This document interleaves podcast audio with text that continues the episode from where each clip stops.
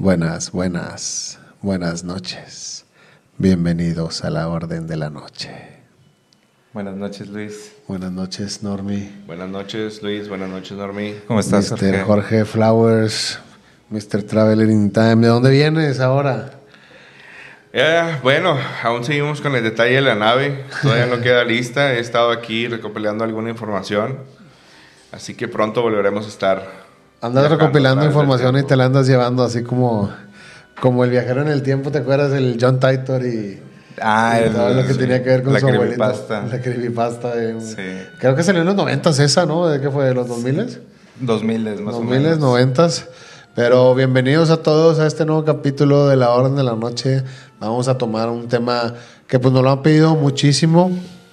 Venimos de capítulos muy controversiales. El pasado estuvo muy controversial, el de la sociedad de, de la nieve, Sí, el canibalismo, el ¿verdad? canibalismo y... Sí, de esta prueba de que pasaron estos muchachos en este espacio no muy cómodo para vivir. No, ¿Cómo? y cómo la mente se separa del cuerpo, ¿no? Como en situaciones extremas, ¿no? Al límite. En situaciones al límites, la mente se tiene que adaptar para sobrevivir, el cuerpo tiene que hacer lo que la mente diga. Y pues cómo te puedes ir moldeando y cómo la mente se puede ir moldeando dependiendo de lo que estés viviendo, ¿no? Oye, y hablando de, de moldear, el tema de hoy va muy enfocado hacia eso, ¿no? Sí, vamos a hablar un poquito de los videojuegos, pues vamos a tomar la historia de los videojuegos, de que cómo se relacionan con el control mental, con los experimentos de la mente, los juegos mentales, este, un poquito de la historia de cómo se fue creando todo, pues esta comunidad enorme que es la comunidad de los gamers, ¿no? De los, Los videojuegos. gamers. Entonces, pues ahí relájense, acuéstense, manejen tranquilos los que van manejando por las carreteras de la vida, tómense lo que quieran tomar, una agüita, una agüita mineral, un matecito, Un café, un café, Un agua fresca. o como diría Mario, unos chicharrones. unos chicharroncitos o unos taquitos de barbacoa como le gustan aquí a la producción antes de empezar a grabar. Pero vamos a tomar un gran tema, así que empezamos.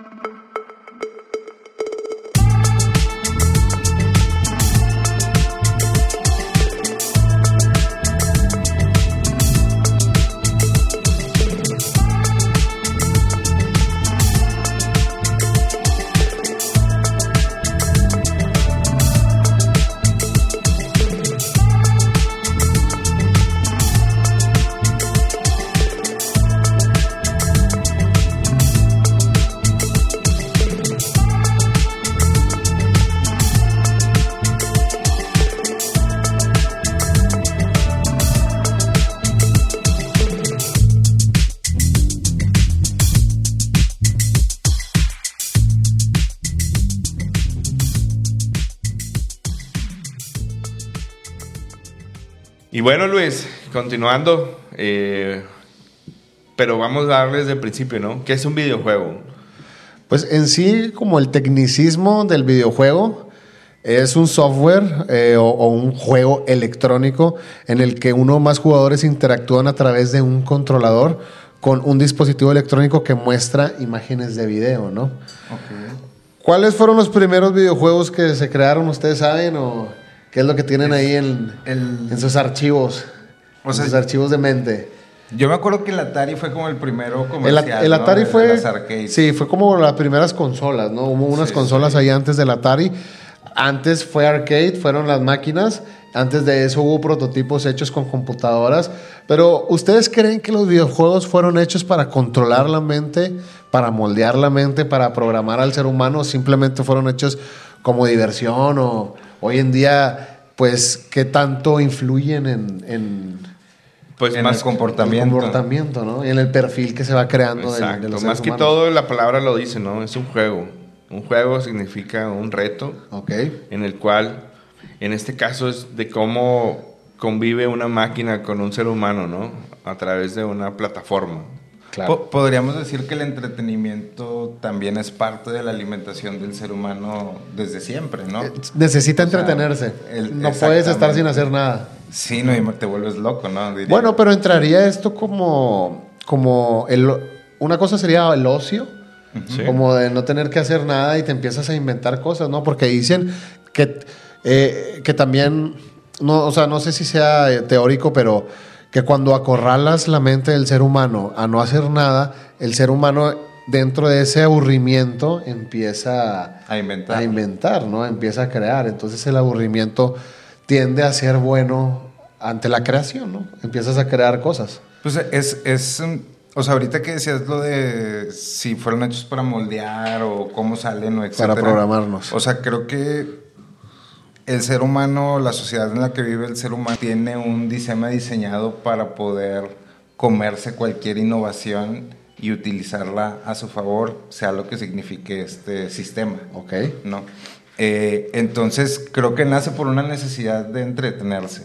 Ese es puro O sea, entretenimiento. Sí, o sea, ver qué es lo que se puede hacer, ¿no? Porque juegos siempre han existido Sí. a través de- del tiempo.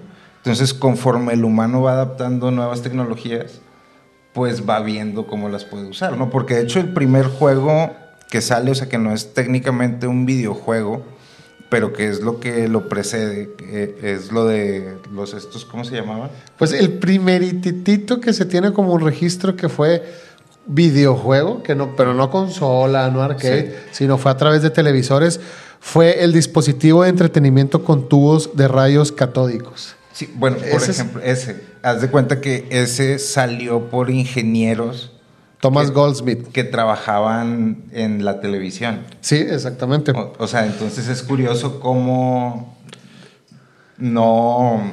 Eran, eran, ellos querían crear, este, con la misma televisión, querían llevarla un poquito más allá, ¿no? Ok. Querían llevar un poquito más allá la televisión, veían cómo se cómo funcionaban las imágenes, tenían eh, los tubos de rayos catódicos, que era con lo que funcionaba la televisión.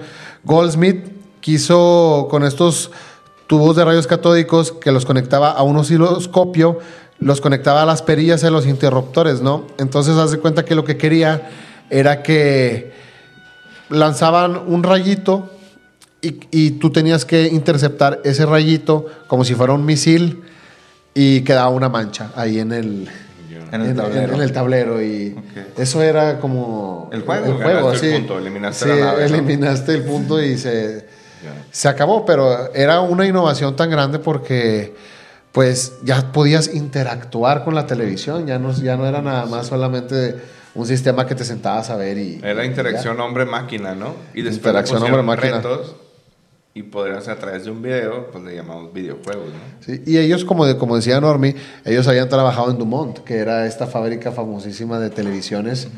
Y después de la Segunda Guerra Mundial, ellos se inspiraron en los radares que habían utilizado para la Segunda Guerra. Bueno, ok. Con este, hablando de guerras, este desarrollador de 1950, Alan Turing, Alan Turing. que gracias a su aporte a la tecnología, Claro, las máquinas se lograron grandes cosas, ¿no? En batallas épicas. Pues pudo ayudar a, a de- terminar la guerra descifrando Exacto. códigos, los, los códigos de los de los ultra alemanes ultranacionalistas, porque ya Ultranacionalistas. saben que el algoritmo. Después de esto, el señor siguió trabajando y desarrolló De hecho, pues de- él, él fue el que hizo lo del primer como algoritmo del ajedrez, ¿no? Para jugar ajedrez. Sí, Alan Turing, pues hizo muchísimas cosas, ya hemos hablado de él, antes era físico, matemático, era muchísimas cosas. Creo que ya después, hasta un poquito más adelante, lo, lo trataron de ligar con el logotipo de Apple. Ya ves que el logotipo de Apple tiene una manzana mordida y pues Alan Turing, después de que... Creo que no sé si se, se declaró homosexual o descubrieron que era homosexual. Tuvo problemas por eso, porque era homosexual. Le trataron de dar hormonas para quitárselo. Después falle... Sí, después falleció porque creo que envenenamiento por cianuro, que fue por la manzana. Y habían encontrado una manzana mordida y se supone que la habían agarrado para el logo de Apple y todo eso. Pero no, ya después. Sí, Bosniak, Steve Bosniak y, y, Y este Steve Jobs es, este, ya dijeron que, pues no, nada que ver. La manzana de Apple y el logo se creó totalmente de otra parte. El primero fue Isaac Newton, no sé si se acuerdan.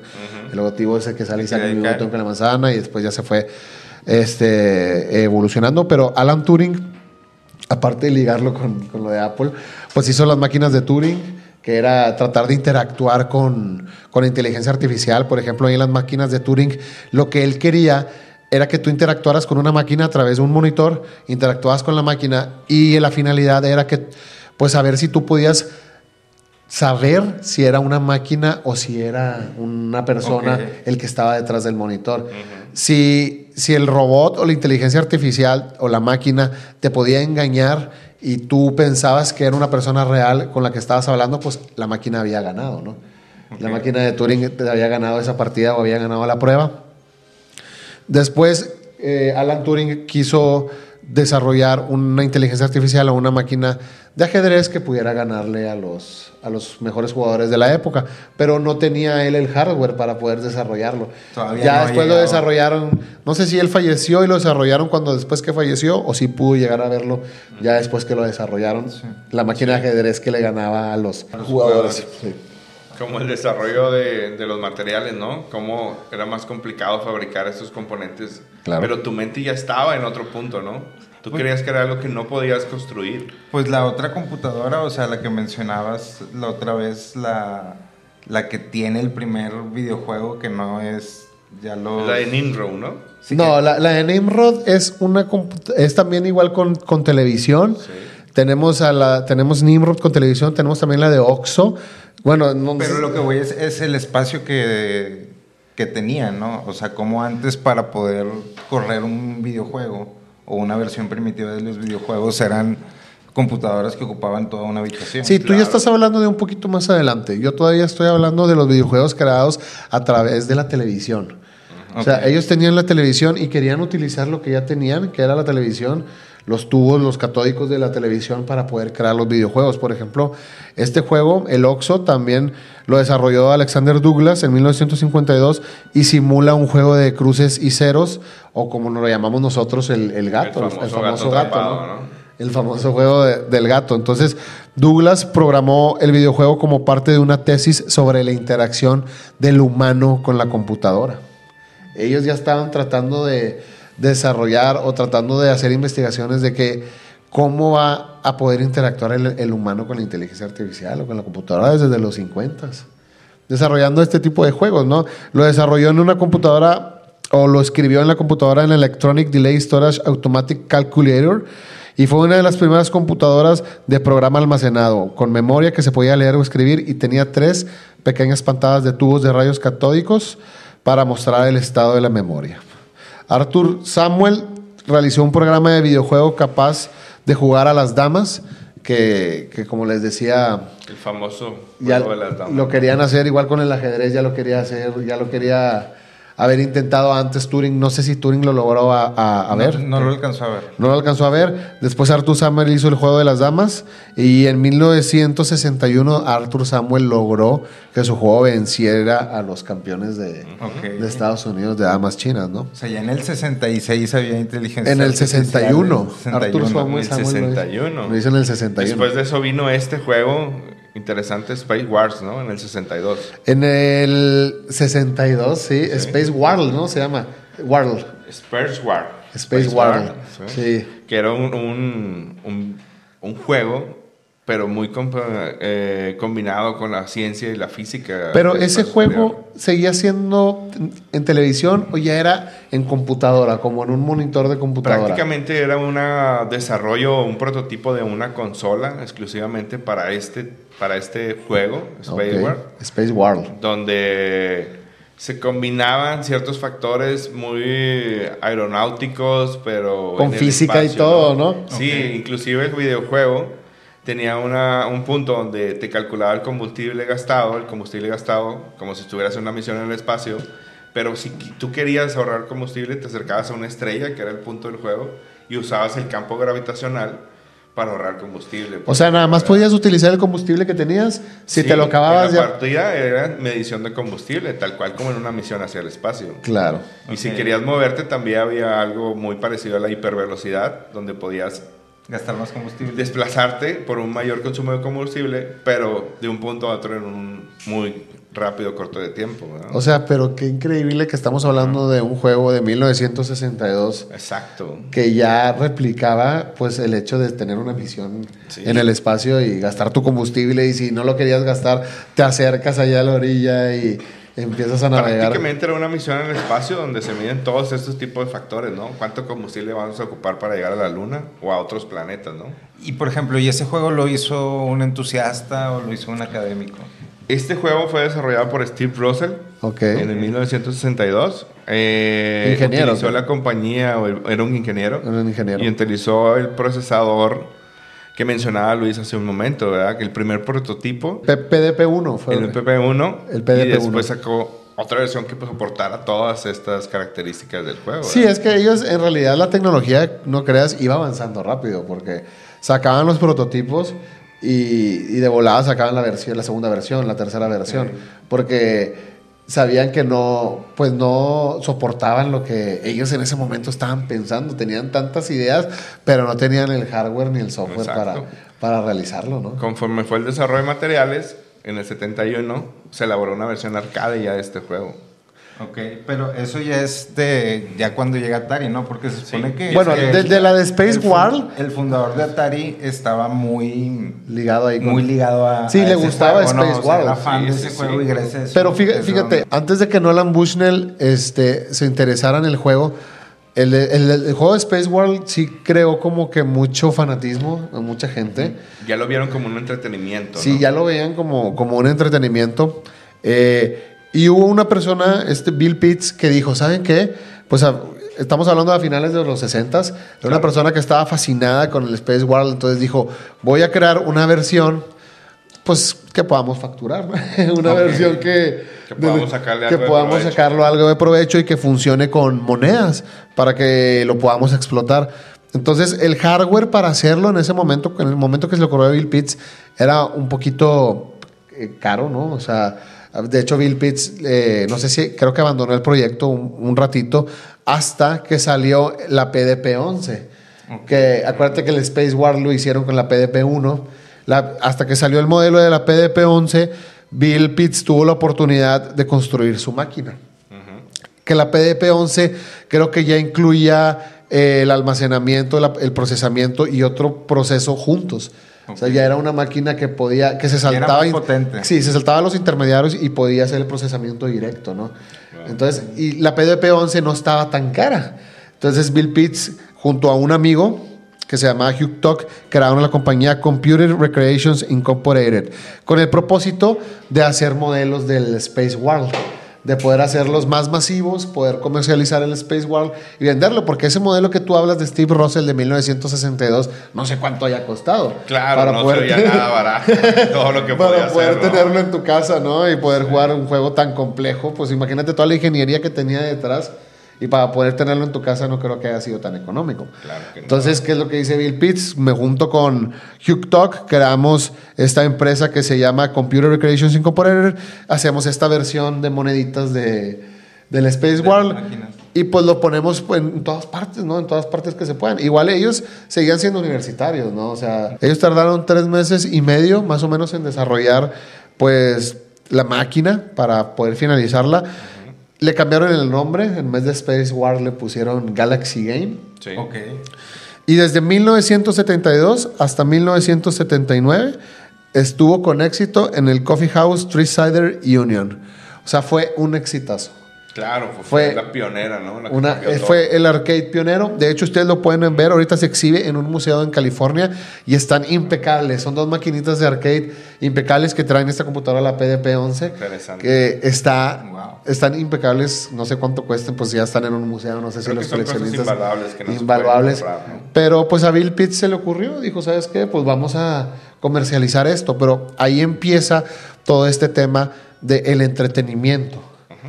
O sea, ya las arcades, ya había un sistema de entretenimiento donde la gente se podía convocar, vamos aquí, esta máquina nos va a entretener por horas y horas y horas y horas. Y, y ahí es donde empiezan a salir estas historias como la de Polybus, ¿no? Sí, pero O sea, antes que- de eso... porque ya son esas fechas de, de los 70s, o sea... Bueno, por- por donde Bushnell- Estás diciendo, eso también estaba saliendo Atari, que primero eran estas máquinas de arcade y ya luego hicieron la consola.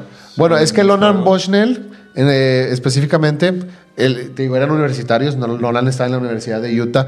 Nolan también quería introducir el Space World a, a toda la gente. Tenía la misma idea que Bill Pitts. Pero Nolan, sí, de hecho Nolan también quería ganar dinero, ¿no? O sea, también dijo, de esto se De puede se explotar y vamos a hacer que el Space World le llegue a toda la gente, ¿no? Eh, Nolan lo intentó con un Data General Nova, era una computadora única con disco duro único, pero era muy lenta. Entonces se asoció con otra persona, Nolan, y crearon Engineer- Engineering. Ok. Sysgy Engineering. Es una computadora que creó Nolan con, con- con su socio Engineering. para poder crear eh, una computadora o una plataforma que pudiera este, correr el Space World, ¿no? En ese momento que ellos también lo querían comercializar. Le presentaron el proyecto a los Nothing Associators porque no tenían el dinero para poder crear, para poder hacer la infraestructura para, para el juego. Y, y ellos dijeron que sí. Crearon la máquina o el arcade con un diseño futurista, está bien bonito. Y le vamos a poner una foto de cómo hicieron el diseño del arcade. Instalaron el primer Computer Space, porque igual le cambiaron el nombre, no lo dejaron como Claro. Space World. Instalaron el primer Computer Space cerca de Stanford, obtuvo éxito. Después lo empezaron a poner en bares y, y un poquito más para el público más grande, no para los universitarios, y no tuvo tanto, tanto éxito. Entonces se empezaron a dar cuenta que los videojuegos tenían un, Un, nicho, público, un- ¿no? un nicho, exactamente, un cierto público, porque ya después de cierto público se les hacía muy complejo, pues todo esto de los mandos y... Aquí lo interesante es como mencionaba Normi. De un cuarto logramos hacerlo más pequeño y ponerlo Sí, en, claro. en muchos, en varios cuartos y después se vienen los desarrollos de casa-habitación. Quiero hacerlo en una consola más pequeña y más portátil. Sí, de hecho, Bushnell al, eh, Bushnell al final tuvo ya unos problemas con Nutting. O sea, sí se cerró el contrato de, de Bushnell con Nutting y tuvo problemas por conseguir co- seguir trabajando bajo el nombre de Sysgy Engineering y le cambia el nombre a Atari Ok. Wow. para ya no tener problemas legales. Eso, eso que decías ahorita de que en ese momento, cuando lo quisieron poner en bares y en lugares para un público mayor, Mayor. ¿no crees que haya tenido mucho más que ver con la resistencia a una nueva tecnología? Porque Pues sí, sí. eventualmente ahorita ya hay personas de, de edades más avanzadas que juegan este tipo de juegos. Sí, O de sea, hecho ya yo, a todos. yo hay, hay un TikTok ahí muy famoso de un veterano de, de guerra que juega estos juegos de shooters. Específicamente es un sniper y es buenísimo siendo sniper y el señor ha de tener unos 75, 78 años de edad, ¿no? Y se lo mantiene vivo. lo mantiene vivo, ¿no? No sé si recuerdes el señor que completó el Pokémon Go. No. No. Eres un señor, no, no sé si de China o de dónde era, desde la tercera edad, pensionado y todo. Y dijo, ¿sabes qué? Tengo mucho tiempo y necesito hacer ejercicio, necesito estar afuera. Voy a completar el Pokémon Go, que creo que es... Son muchos Pokémon. no sé si alguien más lo haya completado al 100 como el señor. Pero realmente es una aventura para convertirte en maestro. Y Pokémon. salió a la calle y ya salía, creo que tenía como un traje. Con un chorro de celulares. Sí, como con 100 celulares. Con- así, con, un- con 100 celulares así juntos. Y él decía, pues, esto ya es mi, mi vida, ¿no? Esto ya es mi entretenimiento. O sea, él ya se dedicaba, a lo mejor es una etapa de la vida, pero en esa etapa, pues él se va a dedicar 100% a un videojuego. Pero ahora ya no sé si sea un videojuego porque el Pokémon Go, pues salió a la...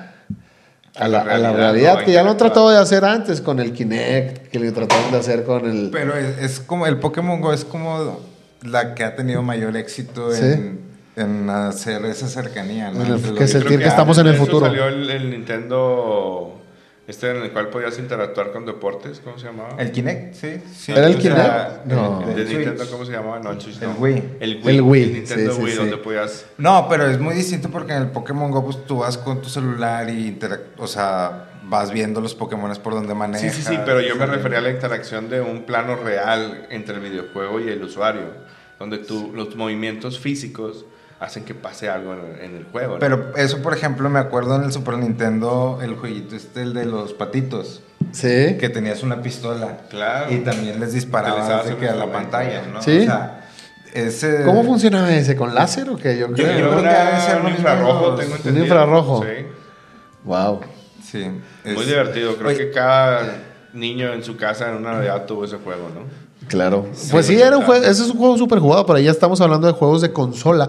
Ahorita, ahorita hablamos de juegos, empezamos con los juegos de, de televisiones, pasamos a los arcade, que pues tuvieron el exitazazazazazo en los ochentas también. Claro. Este, todos los, las, las casas de arcade y todas estas. Sí, pues Atari es una leyenda, ¿no? De Sí. que todas las personas que pasaron por ahí. Después Atari se pasó a consola también. Sí. Pero la primera consola fue la que dijo ahorita el web Mr. Traveling Time, eh, la Magnavox Odyssey, Odyssey. que fue creada por Ralph Baer, que Ralph Baer es considerado el padre de los videojuegos, porque hizo la primera videoconsola. Exacto. Ok. ¿ok? Ya era una consola, ya la podías tener en tu casa. A él le encargaron el objetivo de hacer la mejor televisión que se hubiera creado en ese momento. Entonces, entonces, cuidado. La mejor televisión, la mejor La mejor consola. televisión. sí, a él, a él le dijeron, tú tienes que hacer la mejor televisión que haya existido en el mundo. Entonces él dijo, bueno, pues la mejor televisión debe de tener incluido un videojuego para poder diferenciarla de todas las televisiones que hay en el mercado, ¿no? Entonces hizo muchísimas, muchísimas prototipos de, de- del videojuego que le quería incluir a la, a la televisión hasta que llegó a su séptimo prototipo que él pues lo llamó el Brown Box porque tenía recubrimientos de madera y el Brown Box después le cambiaron el nombre al Magnavox Odyssey. Fue la primera consola, no tenía sonido, tenías que recordar los puntos que, que ibas haciendo. Creo que después ahí, Los ibas anotando. sí, los ibas anotando, tenía varias plantillas. Lle- Llegamos a ver, llegué a ver un comercial, no sé si lo hayan visto, un comercial de la, Sí, el de la Space Odyssey. Doblados. Que lo curioso, sí, es que la promocionan como un sistema de entretenimiento que te dicen, "S- no tienes nada que hacer en los días que... Lluviosos y lluviosos y nublados, o que... ¿Qué van a hacer tus hijos cuando esté nevando, no? Entonces te... Deja que la, la televisión te ofrezca algo más. Exactamente. Magnavox Odyssey. El Magnavox Odyssey. Donde podías jugar juegos simples y, y interesantes como juegos de, de azar, como la ruleta blanco y rojo, un poco de tenis, Claro. utilizando plantillas que se ponían sobre el monitor, ¿no? Pero era Sí. como la misma dinámica de todos los juegos. Sí, los Sí, movimientos claro. eran a la O sea, derecha, a la izquierda, horizontal y vertical. Entonces tenías dos perillas que girabas para poder controlar los movimientos de la Y le podías poner más que vel- podías más velocidad para y que también estuviera- podías usar hipervelocidad. Y ahorita Grand Theft Auto 6. Ah, ahorita estamos ya... Sí, no, ahorita ya... El mercado Pero, se ha sea, pero, desarrollando o sea, ¿qué desde el? Imperio Otomano ¿Qué- qué- esto. qué? Ay, no, como que es el Imperio Otomano. Sí, porque ya estás hablando de compañías más grandes, güey. Estás hablando de la PlayStation que compite con las grandes instituciones como Nintendo, güey. Pero ¿qué tiene que ver el Imperio Otomano? Nintendo, güey, estuvo presente, güey, desde Nintendo. Ah, bueno, la compañía Nintendo Sí, se la fundó desde... nació Ah, dentro sí. del, del laptime del Imperio Otomano. Sí, claro, Bueno. porque se creó desde 1800, no sé cuándo nació 1800, Nintendo. Pero, o sea, 29, a lo que voy es que... Pero no era de videojuegos, O sea, obviamente. ¿qué diferencia hacen 50 años? Claro. Muchísimas. Sí, o sea, de aquí, o sea, de ese momento ahorita habrán pasado 50, 60 años. O sea, y todo el cambio que hay. Muchísima diferencia. güey. Sí. Pero de hecho, o sea, lo curioso es cómo, cómo se va haciendo esta bola de nieve, porque primero empezó con, o, o bueno, lo que yo pienso es primero empezó con, con el Space World de Russell, ajá. y después este, Brosh- este Nolan Bushnell, Bushnell y Bill Pitts pues tuvieron esta necesidad de, querer comercializar el Space World y los dos hicieron lo mismo pero separados. Le piden a Ralph Baer que haga el Magnavox y crea el Magnavox ah, pensando que tenía que dar más algo más allá de lo que ya existía en el mercado de la televisión y después Nolan Bushnell que creó el Atari va a la presentación del Magnavox ve cómo funciona el Magnavox ve el, juego de ping pong que tenía el Magnavox y contrata a un ingeniero y dice ¿sabes qué? Yo lo puedo hacer. hazme lo mismo y hace el Atari y el primer juego del Atari es el Pong Sí. Diferente presentación, mismo contenido, ¿no? Exactamente, es lo que te digo, se va ¿Y así. qué otras compañías se desarrollaron de los 70s a los 80s? Pues mira, ya en los 80s ya, ya entraron muchísimas compañías muy fuertes, ¿no? Por ejemplo, Nintendo, Sega. Sega, Sega. pero, pero Nintendo fue un, un boom. güey. O sea, Nintendo con, el, sub- con Mario fue... cambió las reglas del juego totalmente, güey. Como videoconsola, ¿no? Porque ya tenían historia, ¿no? O sea, ya, ya había más desarrollo en el juego que antes, ¿no? Antes eran como muy lineales. Sí, antes de Nintendo. Antes de, la, este, de este boom que Nintendo entrara a los videojuegos y se convirtiera en la compañía que es hoy en día, una compañía que está dentro del top 10 de, la- de esta industria, empezaron a desarrollarse otros juegos donde otro tipo de contenido, como este gran juego que mencionabas hace un momento, el Polybius, que se creó en el 81. Ajá. Ah, ese es- 1981. Bueno, que dicen que se creó, ¿no? Dicen, O sea, este juego sigue siendo ¿Cuál un es? paradigma, es? Es, un easter egg de esta gran, gran industria, el Polybius. Polybius. Es, es, es curioso cómo desde, o sea, lo que platicábamos ahorita de, de cómo el sistema, sea cual sea el sistema, absorbe todas estas innovaciones, Exacto. porque desde ahí empieza a relacionarse estos servicios de inteligencia con la creación de videojuegos. O sea, volvemos, empezamos con una idea de entretenimiento, donde la Odyssey vendía entretenimiento a la familia y después estuvimos también en arcade, se creó la primera maquinita que nosotros los Pero mexicanos entonces, ¿es, así. ¿es entretenimiento puro o es tratar de moldear, tratar de No, pero igual programar? platica la historia de Polybius. Y yo algo- creo Y que después aquí, yo creo que aquí. Luis fue donde cambió todo, ¿no? donde encontraron algo que toda la gente quería ver, una parte de la sociedad que era la, la gente más joven empezaron a ver que había tanto consumismo de esto, había mucha gente en los arcades y después llegó esta gran historia de Polybius, el juego que algunos no recuerdan que existió, otros dicen que sí, pero es, es, es algo que, que va, es una leyenda que se cuenta de boca a boca en el mundo gamer, ¿no? Pero un día, de la noche a la mañana, amanecieron estas máquinas, una máquina negra con las letras que decían Polybius, Ok. en el cual era un juego muy básico, pero de repente aparecieron ahí, en Portland, Oregon. ¿Y de qué se trata el juego? El juego se trataba de solamente tenía un botón y una palanca, en el cual ibas, este, era como una nave espacial, muy, muy parecido al Spider War, pero tenías una nave y era un, un, un círculo rotatorio con varias figuras que la, la nave tenía que atacarlas. Ok. Pero lo interesante de, esta, de estas figuras que reflejaba el, el juego, combinaba colores brillantes, estro- luces estróbicas, donde tenía efectos secundarios con el jugador. Había gente que se sentía mal, tenía alucinaciones, tenía conductas eh, extrañas después de jugar este videojuego, después de la segunda partida, donde empezazabas a, a hacer adicción a este juego. Primero te encantaba y después lo odiabas. Ya. Hubo gente que tuvo ataques epilépticos jugando este juego. Y lo más raro de esto es que siempre se decía que a quienes le daban mantenimiento a este tipo de máquinas de este juego eran hombres de negro, vestidos de negro. Y ahí es donde en el 81 creo que alguien empezó a hacer una mezcla de, de conspiración o, o tratar de introducir algo en este tipo de mercado, ¿no? Claro. Que, que se creó con la final de entretener. Algo subliminal, algo y después oscuro. pasó algo más oscuro, ¿no? Dentro de eso. De, de hecho, había un, hay un cuento famoso de, de Isaac Asimov, nada más que no me acuerdo el nombre, donde era algo similar, ¿no? Había un arcade y de repente llegan unas personas, ponen una máquina. De hecho, la máquina se parece como a lo de Space Wars, o sea, Sí. como esa dinámica. Y se supone que el personaje del que trata la historia empieza a jugar y eventualmente el juego se convierte como que en una... O sea, como que es real, ¿no? Que es un programa de reclutamiento del gobierno de Estados Unidos para buscar pilotos para que luchen con los aliens. Ok. Nada más que como la misión era tan arriesgada, este, y era demasiada presión, lo estaban haciendo parecer un juego.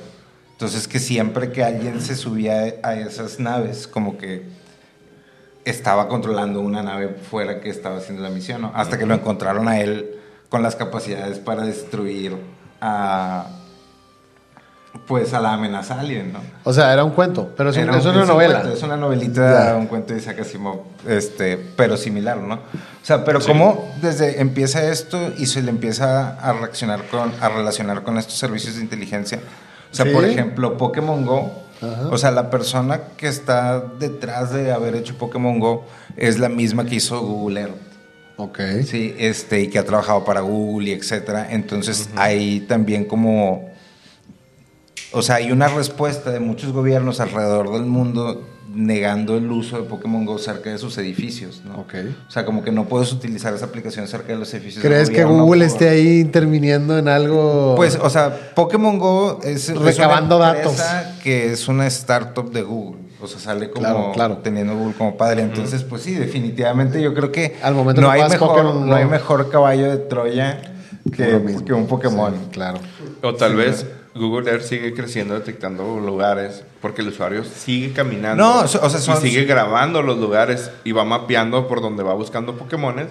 Pero ya ves, Google Earth comenzó tomando No, pero ya son fotografías de cosas todo. distintas, ¿no? O sea, Tú dices pero me da curiosidad que, que esta persona haya estado involucrada en, en estos megaproyectos. ¿no? Sí, pero lo que dice él es que Google esté tan adentro que sea como que para poder mapear todo el mundo a través de usuarios que estén. Al final de cuentas es un mapa siguiendo Pues un tienen Pokémon. mapeado todo el mundo. Sí, Digo, tienen no, no usuarios, pero, Pero, siempre hay rutas nuevas. Donde no está construido es un área no mapeada. Entonces Sí. vas mapeando. Ha de venir en las letras chiquitas. Sí, claro. Ah. Pero nadie lee que te estamos utilizando tu cámara para. Estamos utilizando tu cámara para mapear de el mundo. Pues de hecho hay como satélites y esos satélites toman fotos. Y Sí, esas fotos ¿nunca te ha son las que, carritos las de que Google que vemos. van tomando fotos? O sea, sí, pero, pero lo que voy es, es, es distinto la imagen que tú ves. O sea, puedes ver Google Earth desde arriba y esas son las tomas como satelitales. Y hay lugares donde no te puedes meter tipo con la vista como si estuvieras caminando en la calle, street, exacto. Pero ese es de Eh, Google en Maps, esos, ajá. O sea, esa es la que no, no, no, es, es de Google Earth. O sea, este, Google Maps o Google Earth. Pues Es lo mismo. güey. O sea, se- No es lo mismo. son- son- Tú estás diciendo que no es De hecho, mismo. sí es lo mismo porque tú te metes a la aplicación y nada más le cambias de que la pestaña, que lo quieres ver como Maps, lo quieres Sí. ver de que como Earth o sí. Street. Claro. Pero, pero sí, o sea, de que ahí, por ejemplo, también hay un estudio que se llama, creo que Cuwa o Kawa, Kawa Game o algo así. O sea, Y caguamense que vamos a tener mañana en el Super Bowl. en el ¿no? Super Bowl. Claro. Oye, de la maldición, ¿qué De la opinas de la maldición de maldición? Mae, pero más adelante vamos a pasarnos a los temas oscuros detrás de todo. O sea, donde sí hay varios estudios fondeados por estos departamentos, o sea, para empujar narrativas que tengan que ver con la guerra, con enlistar personas al ejército, o sea, con ópticas hacia otros tipos de grupos, ¿no? Claro, O sea, porque pues por ahorita el auge son los juegos de shooters, ¿no? De- claro. A Sea, sea, el, ejército. sea el mismo Fortnite donde puedes jugar hasta con los personajes este, animados más buenos y terminan siendo shooters. Ya ¿no? está Goku. Terminan matando, sí, Goku. Pero- Goku está con pistola. Antes de esto, yo creo que va una historia mucho más atrás donde entran los grandes, ¿no? Compañías importantes donde se desarrollan como Nintendo, ¿no? Pero entonces, tú sí estás hablando ahorita de la normalización en los juegos, para que se vaya programando Sí. Y que esté normalizado, ¿no? Por ejemplo, este, este juegos bélicos y de guerra, de shooters, de, de todo eso. Es, por ejemplo, mm, o sea, es curioso porque cómo permiten ciertas cosas, este, que digo, a cada quien le puede gustar lo que Sí, pero- pero etcétera, ¿qué? ¿no? pero pero hay otras, por ejemplo, no sé si te acuerdas de este juego que salió, creo que con, como en los noventas, que se llama eh, Illuminati Card Game. Sí, sí, sí. Bueno, esta persona traía la idea de, de sacar primero el juego de cartas, o sea, y que muchas cartas vienen de que terrorismo, ¿no? Y sale el Pentágono quemado y, Ah, y sí, las sí, sí. agarran mucho como si fueran premonitorias, ¿no? Como si alguien dentro del gobierno ya hubiera sabido. quiso decirlo, quiso decirlo a través Pero- del juego. Pero la historia, al menos la oficial, es, es que es una persona que quería hacer este juego, que le llamaba la atención como que esta dinámica, quería platicar de eso, saca el juego de cartas y el gobierno de Estados Unidos lo demanda. Ok. Porque aparte quería sacar un videojuego relacionado con eso, ¿no? Entonces, después de años de litigio y años de batalla, etcétera, les termina ganando y ahí termina intentando arrasar su estudio y demás, ¿no? O sea, pero, o por ejemplo, Grand Theft Auto, como en su momento también habían muchas iniciativas por cancelarlo, ¿no? O sea, hasta ahorita, pues ya el monstruo que es, ¿no? ¿Y Theft Auto no estuvo mapeado? O sea, ¿no es una ciudad en sí que exista? Yo creo que son eh, copias de las grandes ciudades, ¿no? Es que hay varios, o sea, hay... Pero sí está mapeado así más o menos Creo que hay similar. unas no sab- Es un mundo virtual, para mí, conocimiento es un mundo, sí, se- según yo una son- plataforma. en Oye, y ahorita que... O sea, según yo son de fantasía inspiradas en, En ciertas ciudades. Pero, Exacto. o sea, ahorita que hablabas de la programación, que estamos hablando un poquito de la normalización, por ejemplo, en los juegos esos de Call of Duty, de la guerra, ¿tú qué crees que sea peor, podríamos decirle así, o más, más malo? Eh, un tipo de esos juegos de, de guerra, un tipo de juego bélico que a lo mejor nada más es entretenimiento, quisiéramos verlo como puro entretenimiento, pero está normalizando cierta cosa de, de estar matando, o un mensaje oculto en un juego. Yo creo que lo que más representa una afectación a la población es un mensaje oculto. Eh, Es, O sea, estar, estar eh, jugando juegos de guerra no afecta. o sea, yo creo que eso de los mensajes Uf, ocultos es, algo muy... amplio, o sea, es, es, eh, es más algo más como un pánico, tipo como lo del pánico satánico.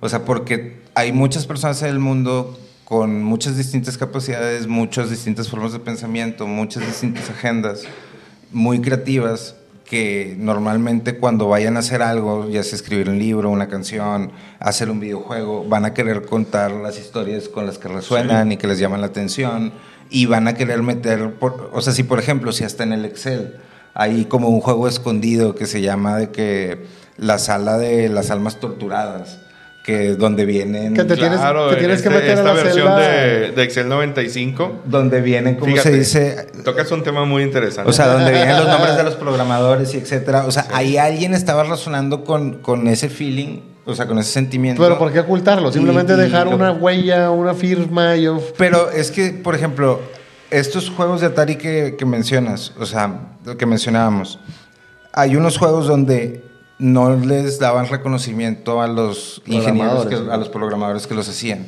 Entonces ellos empiezan a poner como estos easter eggs en, En en el lugares, en el código, en un cofre, en algún lugar secreto para aparecer su nombre. Entonces, siento que ese tema de los mensajes ocultos es más como que hay muchas agendas, hay muchas formas de pensar, tal vez unos la puedan reducir a lo bueno, lo malo, la luz, la oscuridad, pero eventualmente alguien puede estar hablando de algo y los demás lo van a interpretar de 3, 10. Sí, los mensajes, los mensajes subliminales o los mensajes ocultos. Es para quien los ande buscando. Es para quien los ande buscando y, ajá, y cómo los interprete. Pero, por ejemplo, un juego donde siempre estás en misiones de guerra y en misiones de, de asesinato, pues es diferente, ¿no? Pero tal vez vayámonos a algo más an- antes de lo bélico. ¿verdad? Hace poco salió una película relacionada con carreras de automovilismo, el Gran Turismo, Ajá. donde la película se centraliza en que buscan un equipo de corredores que no haya manejado carros reales, pero que tenga muy buen desarrollo. Desempeño. En, un muy buen desempeño en, en el juego virtual Ok. grandes pilotos de todo el mundo que tenían pilotos virtuales que tenían muy buenas puntuaciones hicieron un equipo en, en esta compañía eh, que maneja los, los GTRs Ajá. este, donde seleccionaron a todos y a todos les dieron un carro entonces cuando tomaron un, un carro los, los pilotos algunos chocaron, unos se rindieron, unos no quedaron en el equipo pero solamente uno logró destacar sobre todo eso, ¿no? Y ganó un campeonato que fue real. Porque- y se hizo piloto profesional. Pero, ajá, pero porque al final del día son juegos y creo que ahí es, es o sea, la pregunta que es ahorita de, o sea, Sí hay un desarrollo a través de los juegos. Hay claro, o sea, los juegos, los, los videojuegos son buenos independientemente de si es de buscar misiones. si Pues es de como decían estas- O sea, te, te generan muchas cosas buenas y al final del día creo que ya estamos en un punto donde las personas pueden identificar un juego de perderse entre qué es la realidad. ¿no? O- creo o- que el, el detalle ahí, o sea, es- si hay un problema de, de una influencia a través de un juego, tiene más que ver con la persona y su entorno que Claro. con el juego en, sí, sí. ¿no? Sí, es- o sea, lo podemos ver específicamente más contemporáneo en el juego y la relación entre el Guitar Hero o el Band Hero y, por, y por ejemplo las chicas de The Warning. Por ejemplo, ellas hablan que ellas empezaron tocando el Guitar Hero, ellas su acercamiento a la música o a tocar un instrumento fue a través del Guitar Hero y por ejemplo Pa- Paulina Villarreal le acaban de decir que fue la mejor baterista del 2023. Exacto. Y ella empezó dándole a la batería en el, en el Band juego. Hero, en el, en el- en un videojuego, exactamente. Mucha Se gente desarrolló a través de ahí. Te dicen, no, sí lo haces muy bien en el videojuego, pero en la vida real es diferente. Y aquí es donde rompes el paradigma. Ella ¿no? lo rompió, Paulina y Tal Daniela cual y este todas, piloto ¿no? que juega Gran Turismo se colocó en el equipo Nissan y logró campeonatos en, en Le Mans. Inclusive ganó Le Mans manejando. Ya. La 24 horas de Le Mans. O sea, ¿tú crees que un juego sí te puede ayudar en, en- en, pues en el desarrollo de la estructura de tu mente, de ir pasando niveles, de ir desarrollando, o de, de ir, este, ¿cómo se dice? Pues desarrollando esta habilidad de resolver problemas, de... Yo creo que rompen la barrera virtual entre lo real y lo virtual, donde aplicas lo que haces de una manera virtual a lo real. Entonces, juego. Es que tienes la oportunidad de ver las dinámicas del mundo real en fantasía. ¿Y qué pasaría Claro, si- practicar? el mismo usuario de este tipo de, de cosas que estamos mencionando, como la baterista, el piloto de autos, eh, siguiera manejando el emulador, pero el auto fuera no tripulado o la batería fuera controlada por un robot y ella solamente esté tocando como en el juego y se interprete la música en la vida real. ¿no? Y, pero yo también vuelvo a lo mismo, estamos en una línea muy delgada entre que Paulina pudo, llegó a ser baterista, este, el, Pero el- el esos son piloto... los, los menos. Sí, O sea, pero, pero en la línea donde está a los de que se la pasan disparando y del juego a la vida real, pues... Uf, bueno. No, yo, o sea, yo se creo que eso, eso, eso tiene más que ver con el entorno a tu alrededor, o sea, que, que con el, el juego en sí, porque al final, digo, yo no soy fan Como el de Walmart, como el de Walmart que pensaba que estaba en Call of Duty en, allá en Estados Unidos. Sí, Estados yo No, creo que es o sea- donde- o sea, claro, la pero- se afecta o algún mensaje hay en el videojuego que te afecta y te hace salirte de la realidad, ¿no? Y Claro. sigues estando en el videojuego, pero ya no sabes dónde estás. y en el De hecho, acabo Pero de ver eso- un TikTok, Oh. este, a un TikTok de, de un chavo que dice que ahora usan un chaleco para jugar, utilizan un chaleco que pues tiene varias funciones, pero una función es como sentir como si estuvieras en la vida real, este, sientes el aire y sientes todos estos factores. Entonces dice que en una parte del, del juego había un monstruo enorme que lo agarró y se lo agarró y lo- como que lo chupó, se lo llevó para arriba y lo empezó a apretar. Dice que el chaleco le empezó a apretar todo el, el- todo el cuerpo, el pecho, el tórax, todo. Y él no se acordaba que traía puesto el chaleco. Y dice, ¿qué es esto? ¿Estoy en la vida real o es mentira? Y dice, traté de quitarme el chaleco ya después y, y- y batallé, pero dice, ya me, me confundí, me confundí. Que era, Sí, es que era lo que la estaba pasando. De ¿no? luces, colores te hace una, una alteración de tu mente. Entonces ahí claro. es donde ellos te controlan. Y, te Eh, y, meten. y estas consolas de, O sea, de Virtual Reality, ¿te acuerdas? Sí, del, ¿Cómo se llamaba esa consola la o que sea, te ponías acá? El, el Ah, el Virtual Boy. Oculus o- Virtual Boy. Fue sí, la- fue la primera que yo conocí. eso te- Sí, sí, te fue en el la 96, bañaste. 98 más o menos. no, antes, 90 y primeros. creo que 90 fue. era por el. Virtual Boy, yo lo tuve, el Virtual Boy, yo jugaba el Mario como Tennis. una historia más ¿A setentera. Tron. jugar Mario Tennis? Podías jugar Mario Virtual Tennis en Boy? Virtual Boy, sí. Y era como un Oculus o... Pues nada más te ponías la consola y jugabas así que fuera, pero pues era más, era, en- era como que colores, un verde, no verde, sino como que el vidrio era verde y el juego era en rojo. Ya. ¿Sabes? No era color. Ok, era, ya, ya, ya. era A lo diferente. mejor la combinación entre verde y rojo Sí, te era- hacen ver este, algo en 3D, O sea, por ejemplo. Pero también necesitarías estar como X cantidad de horas pegado a la pantalla, güey, sin comer y... Bueno, pero- O sea, para empezar a tener como esa disociación, ¿no? Porque al final del día todas las cosas en exceso son malas. Sí, Sí. o sea, eh, la televisión, la religión, eh, la comida, o sea, las drogas, o sea, todo es malo en exceso. Claro. Sí, entonces yo no veo a alguien jugando dos, tres horas por semana, por semana, por día, por ejemplo, un niño. Ahora, un el jugar joven es un método es de vida, mucho, o sea, ganan- ese- millones. Ganan ganan millones millones. jugando en lives todo el tiempo manejando un camión. Sí, pues no, no, eh, como antes era como muy gracioso y ahorita es como muy... Es un oficio. Muy normal. Claro. No, no, el hecho de, de que había un niño que su papá le preguntaba de que, oye, ¿y ¿por qué estás viendo a todos esos pelados jugar ahí? O sea, de que no, ¿por qué no te pones a jugar tú? Y el niño le dice, ¿y por qué no te pones tú a jugar fútbol? O sea, Tal eh, vez no es para todos, ¿no? no, no, no, en, el- en el sentido de que al, pues sí, o sea, al haber ya más entretenimiento, al haber más oferta, al, se abren todas estas otras competencias o... Pero que es curioso que, por ejemplo, ahora, ahora que dices eso, pues ahora la gente se sorprende cuando ve a un niño de 5 años tocar la guitarra. ¿Por qué? Porque no es común, porque todos los niños están en una tablet o están en- Claro. en, otro tipo de lugares. Y te sorprendes cuando ves a un niño haciendo algo que a lo mejor en los 70 era más común ver a un niño tocar la guitarra. Sí, ahora son los eh, anormales, ¿no? no, no me acuerdo qué, qué universidad hace poquito, una universidad de Estados Unidos eh, eh, publicaba que se habían graduado 19 ingenieros eh, con especialización en electricidad y como 1400 ingenieros de, software. Sí, Y es de que a dónde vamos, ¿no? O Pues sea, bueno, es que la demanda laboral demanda más gente que desarrolle software, porque en cierto punto la oferta de, de- del hardware pero es, ya, va, ma- ya está estabilizada. Como Ahora los, como los lentes de Apple, como el casco de. Apple que acaba de salir, ¿no? O ¿Sí sea, lo viste? El no- Apple no Watch. ¿o ¿Crees que No. sea eso Apple Casco. más un tema como de de que se está perdiendo el enfoque y se van las personas ya más por lo o sea es como a las personas les gustan mucho hacer cosas nuevas pero a muy pocos les gusta mantener lo que ya está Yo a veces si vamos que- a ese paso muchas de las cosas que funcionan ahorita vamos a llegar a un punto donde ni siquiera vamos a saber cómo funcionan Claro.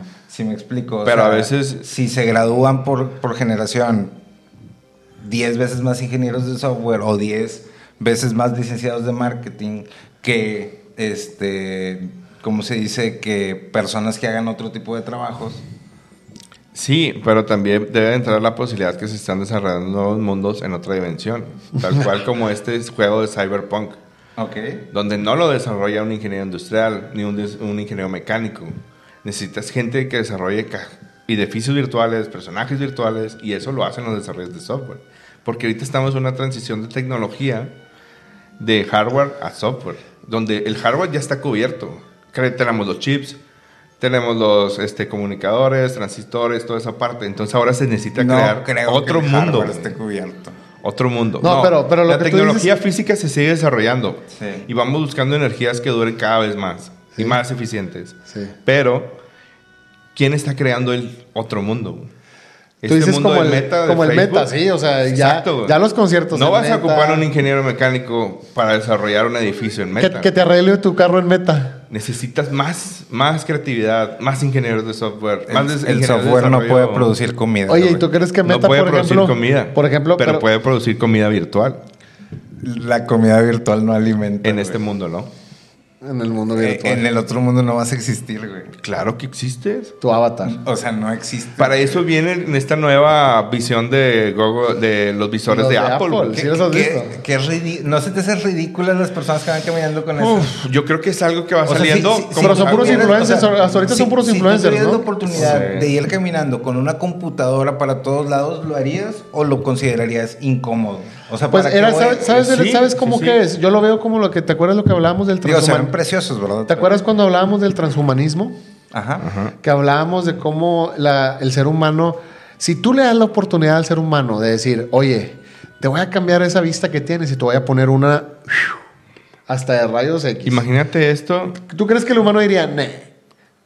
O, o, por ejemplo, cuando hablábamos de los Lo- lo brazos de biónicos, ¿no? O sea, ya que no hablábamos de los brazos biónicos, o que hablábamos de decir, eh, güey, yo quiero que me programes para tener un sistema digestivo increíble. Nunca tener agruras, nunca tener reflujos, no tener, o sea, es programación Imagínate del- una persona que no tiene la posibilidad de moverse de un lugar por cualquier discapacidad física o condición, que pueda ahora con el Apple Vision estar en el lugar que él quiere estar. Y hasta pararse a lo mejor, ¿no? Sí, digo, o pero en el meta. pero eso lo primero que te pide el Apple Vision, con la computadora. eh, el Apple Vision lo primero que te pide es crear tu avatar para que entres a un mundo nuevo. La- o sea, imagínate, eh, pues, ¿qué, qué, podríamos decirle? ¿Es como esperanza? ¿O Es la esperanza para unos, a otros para otros no. piensan otros que ya mal. estamos, sí, piensan que ya Pero estamos es, no, como condenados, todo, es una condenados. nueva, una es un nuevo hardware para entrar al nuevo software. Pero, Pero- siguen siendo videojuegos. Eh, tengo entendido que el Apple Vision no es un videojuego, solamente ya se es- terminaron es la un de dispositivo. yo, yo creo que ya se difumina la línea, ¿no? Sí. Porque también ahorita está mucho esta tendencia de en las empresas de utilizar el gaming, ¿no? De vamos a gamificar nuestro sistema de recompensas, vamos a gamificar la forma en la que las personas acceden a nuestros productos, etcétera. Entonces, ya muchas personas traen esta visión de de que todo es un juego, ¿no? O es parte de un juego o estás farmeando. Exacto. Y- pero, ¿y tú crees que sí se haya hecho muchas cosas, por ejemplo, a través de, de juegos o juegos mentales o experimentos mentales, que se hayan descubierto muchas cosas de la humanidad o a mucha gente muy, muy, muy inteligente? Por ejemplo, no sé si recuerden una película donde sale Bruce Willis que que tiene que, que tiene que cuidar a un niño que es autista porque el niño descifró un acertijo en, un- en una revista. En una revista de acertijos venía un acertijo y el niño descifró el acertijo y, y cuando descifrabas el acertijo como que tenías, hablabas a un número y te decían, pon los números que vienen en, en la respuesta. Entonces él ponía los números y cuando les sonó el teléfono en la oficina, cuando sonó ese teléfono que tenían exclusivamente para la gente que había resuelto el acertijo, decían, está sonando el teléfono. Alguien lo logró. Alguien lo logró, alguien lo resolvió. Y venía en una revista que podías comprar en la farmacia. Entonces contestan y no había nadie. Pero el, el era autista, ¿no? De- Te entiendo completamente. contesta, Sí, sí, o sí. sea, contestan de que qué está pasando, está sonando el teléfono, alguien resolvió ese acertijo. Por ejemplo, dices, no oye, necesito nadie. que alguien que salve el mundo. Debe de haber una persona que se le ocurra una idea Un acertijo. para poder lograr esa hazaña, ¿no? Y o, ¿cómo lo encontramos? Bueno, a ver, pon un código y mándalo a todos los periódicos. Que fue lo mismo que ¿Y creo que pasó. la película? la- de- sí, la película se trata que, Bruce Willis tiene que proteger a este, a este niño. Porque lo están buscando, se lo quieren secuestrar porque pues es un genio. Oye, pero el niño no sabe porque el niño pues está, está en su mundo, ¿no? Entonces no, es no como sabe la llamada al teléfono rojo, ¿no? Pero Nunca es lo mismo. que nadie llamara. Eso mismo pasó en la película de Una mente brillante, ¿recuerdan? Ok. Con el Russell Crowe, que está inspirada en una en la, en la vida real, en Sí. una historia de la vida real. De una mente brillante que es del padre de la economía, uno de los padres de la economía, no recuerdo cómo se llama, que tenía esquizofrenia, que tenía esquizofrenia y él creó esta teoría de juegos. No sé si, si hayan Ok. oído de la famosa teoría de juegos, que Sí. hasta dan clases totalmente de la teoría de Eso. juegos, que él decía, si, no sé, si nosotros tres vamos a un bar y hay tres mujeres este, en el bar y dice, y a nosotros tres nos gusta la misma mujer, hay tres mujeres, estamos nosotros tres, a nosotros tres nos gusta la misma. ¿No se llama la teoría de la probabilidad? Teoría de juegos le llamaban en, en- en la película, ¿no? Este, ¿Qué pasaría si los tres vamos sobre la misma? Hay tres disponibles, pero los tres decimos, ¿sabes qué? Yo primero voy a tratar de conquistarla, me rechaza y luego vas tú, tratas de conquistarla y te rechaza y luego vas tú y tratas de conquistarla y te Donde aplicas rechaza. el 1 a 3, ¿no? Entonces- Tres objetivos queriendo lograr uno, ¿no? ¿Qué, qué es lo que dice? Pues obviamente, pues la, la- la muchacha nos va a rechazar a los tres porque pues va a estar en su zona, va a estar súper segura de sí. Cada vez que rechace al siguiente va a tener más confianza. Pero ¿qué pasaría si ninguno de los tres vamos sobre ella? Habla con las amigas y... Sí, habla, habla con las amigas y ya, como se dice, la otra va a decir, achis, porque no me están hablando a mí, ¿no? Y va a ser más proclive a...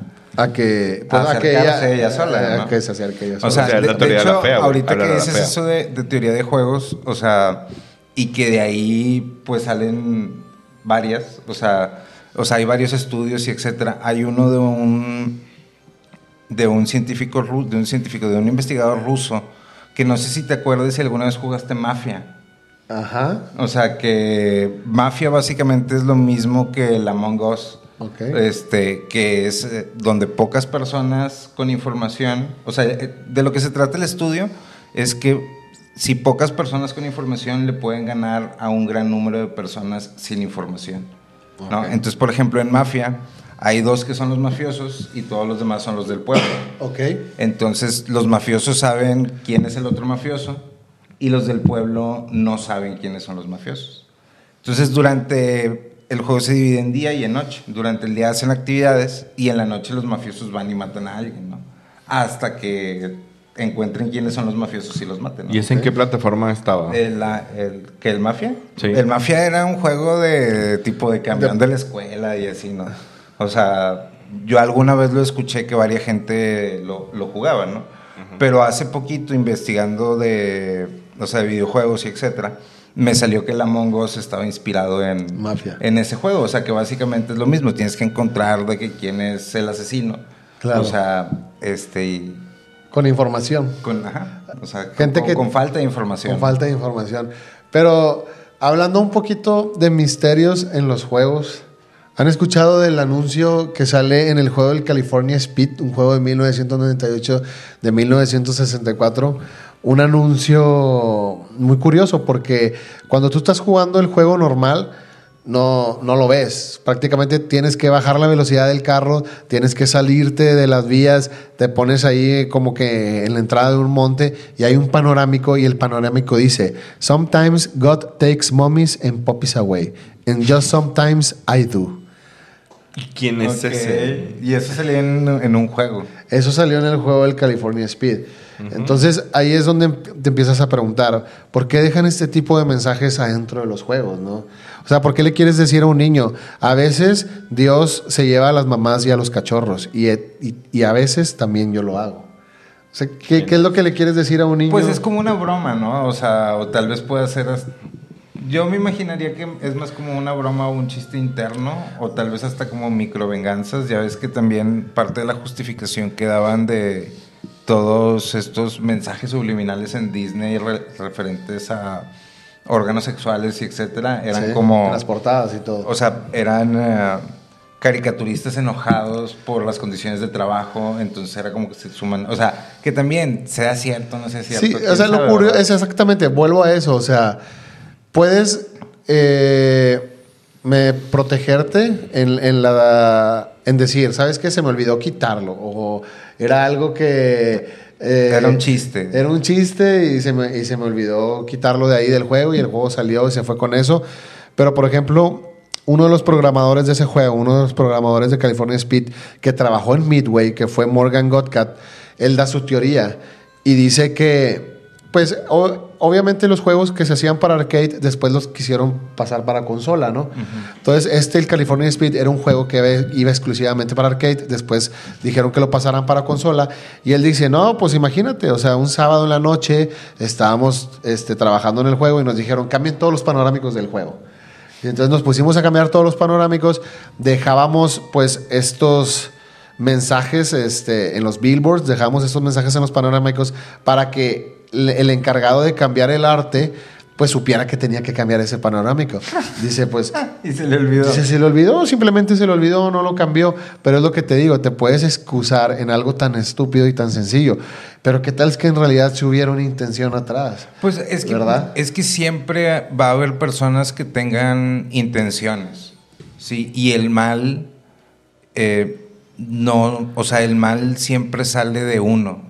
O sea, como creo que en la Biblia mencionan que el, el mal sale del corazón de las personas. Y no es como que entre de algún lado. O sea, siempre va a haber gente queriendo aventar, queriendo llevar a cabo su agenda. Claro. Por más bien o mal intencionada que, que ésta sepa. Y todos, hubo- todos estamos expuestos y en los últimos años muchísimo más por todo este auge de redes sociales, comunicación, etcétera, a recibir mensajes de personas con buenas y con malas intenciones. Sí. y tal vez a veces lo, lo peor viene de, de las personas que tienen buenas intenciones, ¿no? Pero O es sea, que lo que te digo es que lo curioso, que es los juegos de videos que tienen un nicho, Sí. que prácticamente pues a los niños les encantan, adolescentes, este, adultos jóvenes, ya después vas perdiendo el interés en los juegos de video. Entonces, si son para ese cierto nicho, dirigidos para un nicho, yo me acuerdo de muchos, eh, muchas cosas extrañas en los juegos de video que yo jugué cuando era niño que nunca se me olvidaron. como? Cuando, com- como cuando jugué el Silent Hill, cuando jugaba... Para mí, Bueno, para esos mí no son Resident para Evil- niños. o sea, Bueno, esos, pero son- eh, Son ya para más, más jóvenes. El Resident. Evil 2 a mí sí me asustó.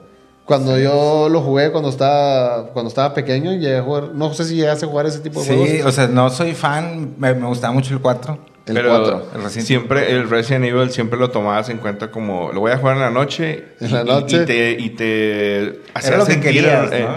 sí o sea como que el juego estaba diseñado para que lo jugaras en una situación eh, oscura o misteriosa donde siempre había alguien persiguiéndote no en ciertos niveles Sí. O, o no sé, por ejemplo, en este juego, en el Animal Crossing, en el Animal Crossing que si tú lo juegas durante un sábado y lo llegas a jugar a las 3.33 de la mañana, prendes la televisión y en la televisión aparece un alienígena dando un mensaje como de un minuto. Ok.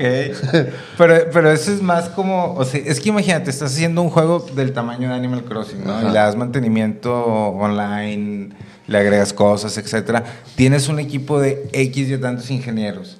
Que esos ingenieros están en sus, o sea, que están en sus 20, 30 tal vez.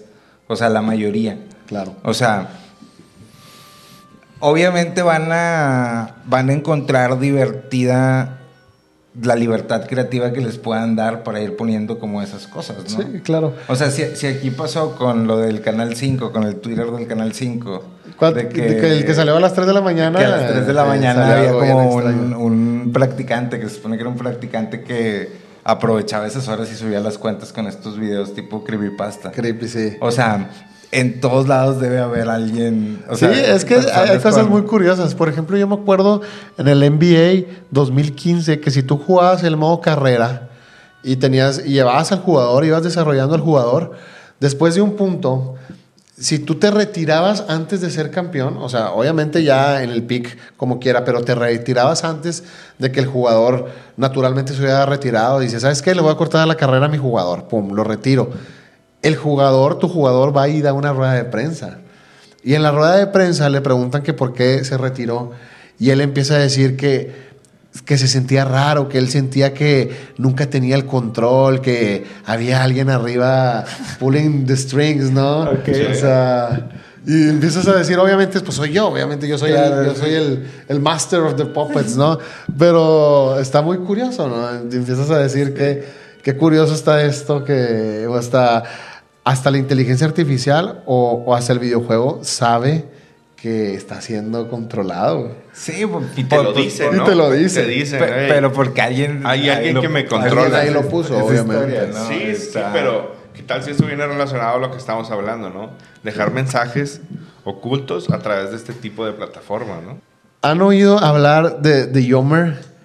Este personaje que está dentro del juego de Bob Esponja, un personaje que aparece, pero está muy extraño porque no lo puedes utilizar para nada.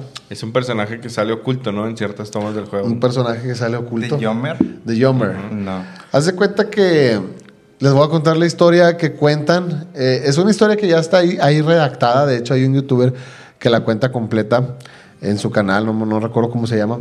Pero eh, la historia cuenta que eh, el 23 de mayo, si no me equivoco, del 2020, en una cuenta de Twitter que se llama The Art of SpongeBob, eh, se hizo un anuncio, se hizo un tweet, anunciaron que encontraron un sprite sheet, un sprite sheet en un juego de nick.com. El, juego era conocido como Bob Esponja Salva el Día, ¿no? Entonces, ¿qué es, qué es un sprite sheet? Pues es un archivo grande, un archivo grande que tiene todas las, o todas las imágenes de, una, una cierta parte del juego. Eh, todas las imágenes individuales, ¿no? La lista de imágenes. Todas las sprites. Sí, que se va a utilizar por, por cierta parte del juego. No sé, por ejemplo, el sprite sheet de. La casa de Bob Esponja. La casa de Bob Esponja. O el sprite sheet del el, crustáceo cascarudo. Y ahí tienen todas las imágenes que se van a utilizar en, en ese mundo, podríamos decirlo así, ¿no? Entonces se encontró un sprite sheet en el juego de Bob Esponja que no se había utilizado, ¿no? Entonces eh, había dos sprites de Yomer que es este personaje que, aparece de repente. Eh, ¿Cómo es este personaje, Luis? Es, como un, no sé si hayan visto el meme como que sale de, como un cara de papa, como así medio extraño con los ojos saltones y los dientes así chuecos. Es un personaje bizarro. Entonces, hicieron la investigación en, en la página nick.com, encontraron un sprite sheet de Yomer, donde tenían dos sprites de Yomer entonces los encontraron adentro de una zona que se llamaba la zona 41. Esa zona ya después se dieron cuenta que era el crustáceo cascarudo. Entonces encontraron estos sprites adentro del mundo del crustáceo cascarudo, ¿no? Entonces los archivos se llamaban TMP Yomer 1 y TMP Yomer 2. Este, se creó el, el Yomer, pero no tiene ninguna acción asignada, o sea, no, no hay manera de activarlo. Prácticamente no puedes hacer nada con él en el juego. Entonces, aunque existe dentro del área del crustáceo cascarudo, no había forma de usarlo. La gente empezó a investigar, revisaron el código, así empezaron a revisar el código del juego línea por línea y encontraron el nombre del estudio que desarrolló el juego. Ok. Entonces hay una línea ahí en el código que te, hay un link que te lleva a la página web de los desarrolladores que es 72 Studios. ¿ok? Te metes a la página de 72 Studios y hay otros juegos que ya habían desarrollado para, Nick, para Nickelodeon, para, para otras plataformas, ¿no? Para MTV, creo que también habían desarrollado varios juegos. Entonces, era posible contactar a los desarrolladores. Claro. Entonces, los contactan eh, o empiezan a hacer todo este intento de contactar a los desarrolladores miembros de, de Discord. Este, dentro de, de todo ese tiempo que estaban buscando a los desarrolladores que les contestaban que no, empiezan a buscar por otros lados y encuentran las imágenes originales que se usaron para hacer Yomer, que era una imagen de, un, de una persona de color con los ojos saltadas y unos dientes de Wikipedia cuando le pones así de que implantes dentales, es la primera imagen Como que te sale. cuando Se crearon un- hacen la cara de Homero con un pescado. y- Ándale, y- sí. O sea, eran imágenes así famosas, no era algo que te tuvieras que meter tan a fondo para encontrar las imágenes reales, ¿no? Siguieron buscando y encontraron otro sprite dentro del juego, un sprite que no sale. Entonces, ese sprite, lo curioso es que era el traje de arenita totalmente destrozado. Entonces, ya encontraron dos sprites en el, en el, en el código que no, no puedes usar en el juego, que son los dos Yomers y un traje de arenita totalmente destrozado. Entonces ahí se empieza a volver así como que medio turbio y dices, qué raro, porque hay un traje de arenita. ponerlo ahí, ¿no? Porque hay un traje de arenita destrozado y no lo puedes usar en el, en el juego, ¿no? Entonces, el traje de arenita destrozado, si tú buscas en el código dónde está ubicado, está ubicado justo afuera de su domo. Entonces, las teorías, empezaron a salir teorías en Discord de que Yomer había matado a Arenita afuera del domo. Ok. Se Entonces- queda un personaje. Sí, la gente empezó a, a crear todas estas especulaciones. Después encontraron otros sprites en el juego. Por ejemplo, el amigo Burbuja, salía el amigo Burbuja, pero totalmente explotando. Y encontraron unos sprites de Don Cangrejo y de la señora Puff, como que totalmente este, con una cara de impresión y mirando así como que hacia la, la izquierda. Y el, y el, y el sprite de, de Yomer sale de ese lugar. Entonces, como que estaban viendo a la izquierda diciendo, ¿sabes que Yomer Fue este vato. fue este vato el que, el que mató a Arenita? Pero todo a través de sprites, ¿no? ¿No? Claro. Eran cosas que estaban Como una solamente. historia oculta. Una Si historia solamente oculta. que se metía en el código al código. podía descubrir la historia. Poder descubrir esa historia que estaba nada más en el código. Entonces siguieron investigando más, siguieron investigando más. Y dijeron, mira, ¿sabes qué? Ese sprite del traje de arenita, hay un capítulo de Bob Esponja que está igual. Entonces dijeron, ok, entonces si en el capítulo de Bob Esponja, ¿qué es lo que pasa? Dice, bueno, en el capítulo de Bob Esponja, Arenita se rompe el traje ella sola y ella lo deja ahí. Y el traje queda igual como el sprite. Y dice, entonces Jomer no le quitó el traje. Arenita... Hay una parte de Bob. Esponja donde Arenita se vuelve más grande. güey. Bueno, no, pero... Cuando la despiertan cuando está invernando. güey. Aquí la teoría empieza de que si Jomer no mató a Arenita, porque se dieron cuenta que el traje, Arenita se lo había arrancado ella sola, como en el capítulo. Entonces, si Arenita se arrancó el traje sola, dicen, ¿por qué los- las manos y el cuerpo de Yomer se parecen a Arenita? Entonces empezaron a crear toda esta teoría que cuando Arenita se quitó el traje, en realidad era Yomer. No, no no era, era Arenita. no era Arenita, era Yomer adentro de un traje que lo hacía, lo hacía parecer Arenita, ¿no? Entonces hicieron todas estas ultra teorías locas en el Discord de, de- de todos los sprites que habían encontrado en el juego de, de Bob Esponja. Oye, como quiera que entretenido ser investigador de eso, ¿verdad? Claro. O sea, Pero fíjate, después ya les contestaron los desarrolladores, hablaron con uno de los desarrolladores y él les contó una historia bien rara que le dijo que era un desahogo, que él se había divorciado y estaba como muy, muy triste por el divorcio y que puso, pues que puso eso ahí como que para desahogarse y no le creyeron, o sea, en realidad la gente empezó a decir de que, que tiene que ver un divorcio con, Sí, con, es con que un traje de en- arenita, En este con... tipo de industrias hay demasiadas personas eh, envueltas detrás de un videojuego, gente que se dedica a diseñar solamente el panorama, árboles, paredes. Sí. Y entonces ellos tratan de dejar un sello dentro de los videojuegos porque si el videojuego llega a ser un boom, quieren que van a decir, hey, es- ya viste, yo puse una, un vaso con agua en esta habitación, es Claro. mío. claro. Sí, entonces Como- la, la gente no le creyó, güey. La gente no le creyó. Dijo que tiene que ver un divorcio con, con todos estos sprites que hay en el código del juego. Pero pues ya no tenían cómo. Pero también yo ¿Cómo sacarlo, pregunto, y esos O sea, y esos archivos que. Sí, que- eh, que- entonces- ¿Qué daño hacen, no? Después, güey, salió un usuario, eh, días después o horas después, salió un usuario revelando la verdad y dijo, yo trabajé para ese juego y tengo pruebas de por qué está Yomer ahí. Entonces, Entonces es otra historia. es otra historia. Ok. Entonces él empezó a, a dar estas pruebas como los, eh, los archivos 3D de Yomer, el, el modelo 3D de, de- que habían utilizado ¿no? para el archivo, este, un link donde él había dicho, eh, donde venía su, como su currículum, que él había trabajado en la en Silent 2 Agency, que había trabajado en esa agencia. Entonces él dice que Yomer era una prueba de moldeado, ¿no? Una prueba de moldeado 3D se convirtió como en un chiste interno para todos los programadores.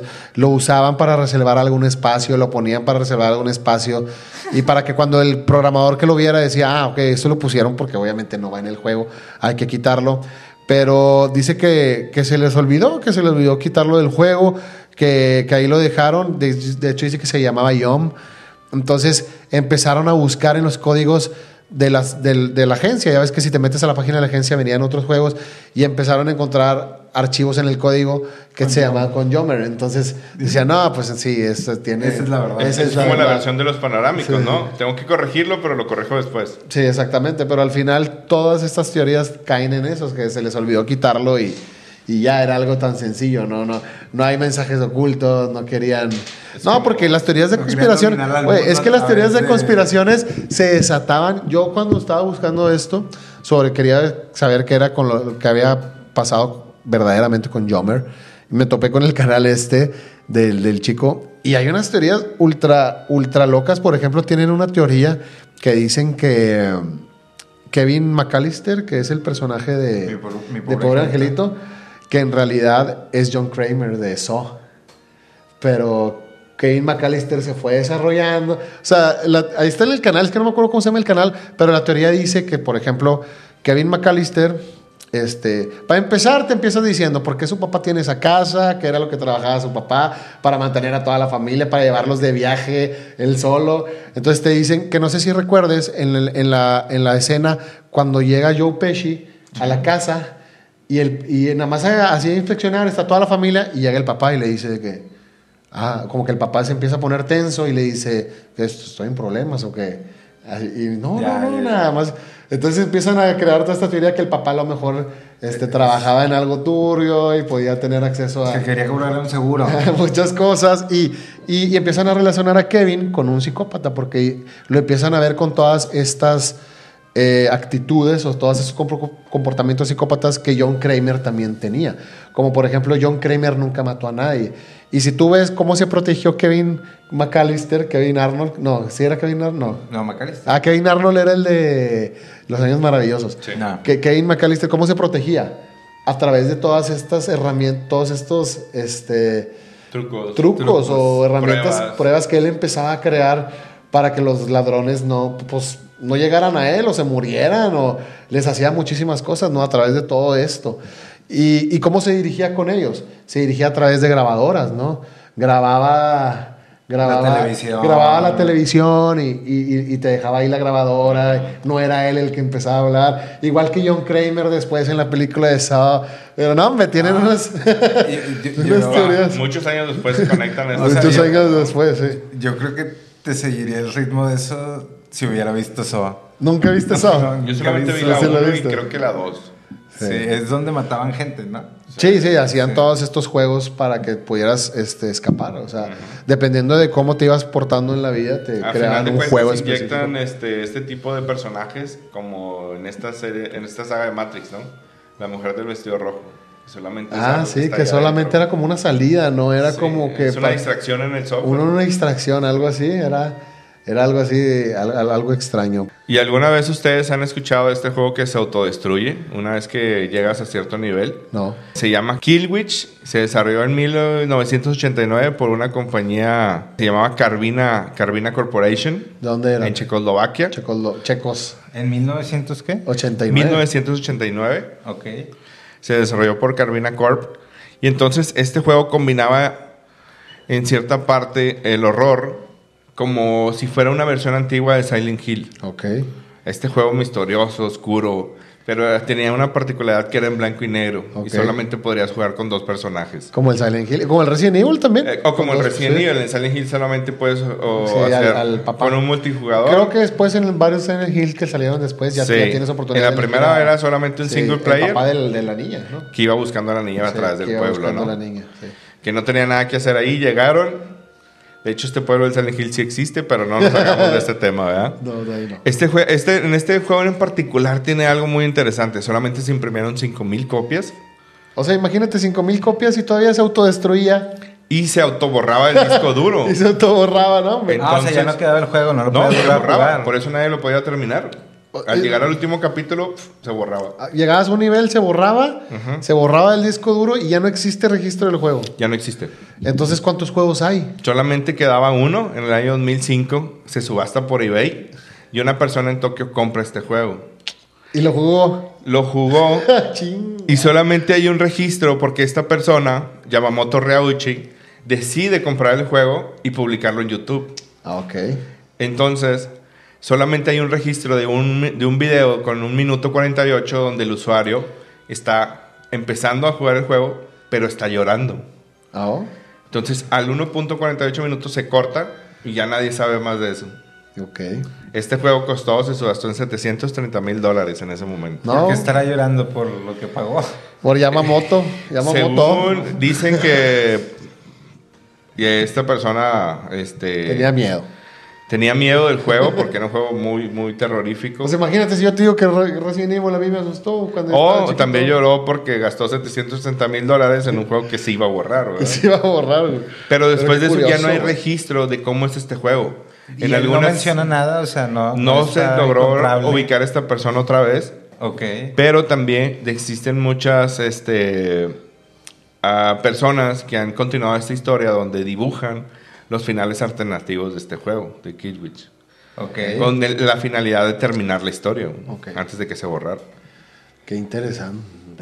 Todo un mundo, ¿no? Cómo al final del día podemos construir mundos y explorarlos. Es- sí, pero es que está muy curioso cómo a todos, todos se les ocurre algo, ¿no? O sea, todos tienen un mundo en, en su mente y dicen, yo voy a utilizar ahora los, ju- ahora los videojuegos para esto.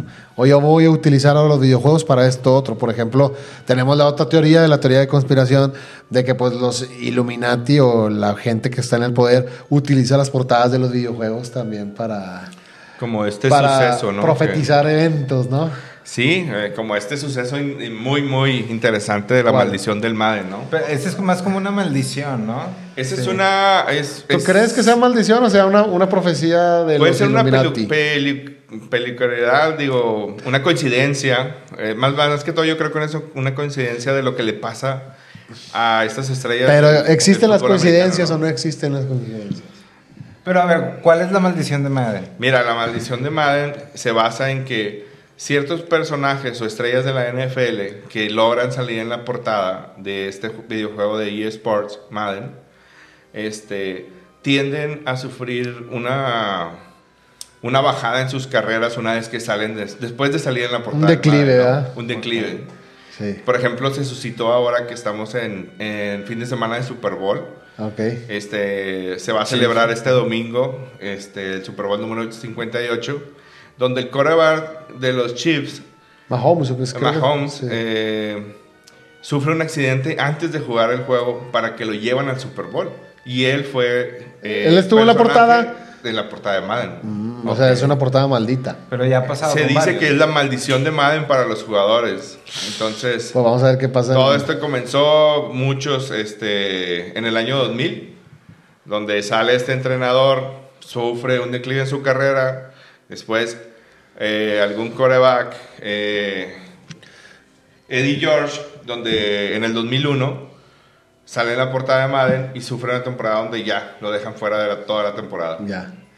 Por salir en la portada. Por salir en la portada. Yo si estuviera en la Qué NFL, interesante. si me ofrecieran la portada de Madden, yo creo que todos los, Dirías que los no. jugadores no quieren salir en la portada de Madden. No, esta es la portada del Quarterback Club del 2000. Aquí viene Brett Favre, pero Brett Favre tuvo una, Favre, tuvo una gran carrera. ¿no? No, y estos juegos, pues en realidad eran súper entretenidos. Poder usar a tus ídolos, por ejemplo, yo me acuerdo el International Superstar Soccer que podías que creo que tiras por atrás de la portería y luego le empezabas a tirar por atrás de la portería y podías meter 100 goles. Sí. Este- estos hacks de que podías que, el, que el- el árbitro lo podías convertir en perro y que, Ah, y eso- que era un perro el que el que silbaba y todos estos hacks chistosos que podías hacer en los juegos, Sí, ¿no? ¿Te pues es que al final del día es, es entretenimiento y el entretenimiento es una necesidad básica del ser Claro. humano, ¿no? Pues esperemos que siga siendo eso, esperemos que siga siendo entretenimiento, que la gente lo siga viendo, pues por esa rama, ¿no? No, no tanto por la normalización o por la programación de ciertas cosas. Pero gran capítulo, grandes temas, gran tema Siempre que tomamos esta que noche. toda esta información es veramente entretenimiento. no es con la finalidad de criticar a ninguno, Sí, eh, claro. a nadie o alguna de las cosas que han suscitado. Sí, no es la verdad absoluta, ¿verdad? Queremos Obviamente. compartir la verdad absoluta. Queremos compartir. que la conocen. Pues, ¿qué, qué les parece si, si platicamos o le mandamos un poquito de saludos a todos los ordenados que siempre nos escriben, que siempre nos mandan mensajes por todas las plataformas? Por ejemplo, aquí voy a leer unos saludos que tengo de, las, de la gente que nos escribe por YouTube. Hay gente que nos escribe en TikTok, hay gente que nos escribe en Instagram, en Facebook. Todos los comentarios siempre los tratamos de leer. Aquí dice... Alex Skrill 6785 pone unas caras de asombro porque estamos hablando del capítulo de astrología, China, Jin Yang, Espías Romeo, Ermitaño y la revista Time. Qué gran capítulo. Dice Diego C, grandes palabras despertados, saludos, buenas vibras. A una publicación que dice que la muerte es el único consejero sabio que tenemos. Dice, dice Ana Belén Díaz 30. ¿Por qué usan el símbolo Illuminati del logo? Wow, esa es una historia que creo logo? que le podríamos dedicar logo. otro, otro tiempo, ¿no? ¿Que ¿Por qué utilizamos el símbolo Pues- Illuminati del logo?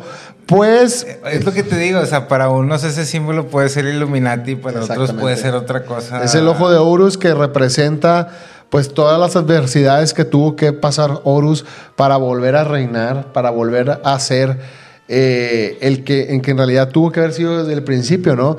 Todas estas adversidades, ya casi casi hasta que, que se muere, porque pues su tío le robó el trono, ¿no? Set, después regresa y pelea y gana. Entonces Horus pues es un ordenado, Horus es un iniciado que sale de todos, de sus lugares más oscuros, que pisa fondo, vuelve a salir y vuelve a reinar y vuelve a tener éxito y eso representa el ojo de Horus. Que los Illuminati lo hayan agarrado para ponerlo en el símbolo de, ahí en el dólar de, de- en el, Es, es un, de un dólar, ¿no? En el símbolo del... el- un, es un símbolo billete. que el ojo que todo lo ve, ¿no? El ojo que un todo lo símbolo ve. de suerte. Es un símbolo de poder, de y renacer. Es, es un De símbolo. ahí in the sky, a Y, y recuerden, the sky. y recuerden que siempre los estamos viendo. Dice Yang Mi, basta, y se ríe del video de Taylor Swift de mensajes subliminales. Ya les dijimos, no le tomen tanta importancia. a- Disfruten la música, al final es Taylor Swift. ¿Quieres una, una teoría de conspiración de Taylor Swift? ¿Cuál? Ahorita que estábamos hablando del Super Bowl. Estaba leyendo cómo, o sea, los Chiefs, que es donde está el novio de Taylor Swift, este, el último juego lo ganaron así como eh, dudosamente, ¿no? Ok. Entonces, la teoría que estaban poniendo varias personas ahí en, en Twitter y en Internet, eh, etcétera, era que Estados Unidos iba a hacer ganar a los Chiefs para que Taylor Swift tuviera un bebé de esta persona y los, los números de nuevos bebés en Estados Unidos aumentaran Ah, porque estaban bajando por primera vez en no sé cuánto tiempo, ¿no? O sea, que digo, es una reverenda...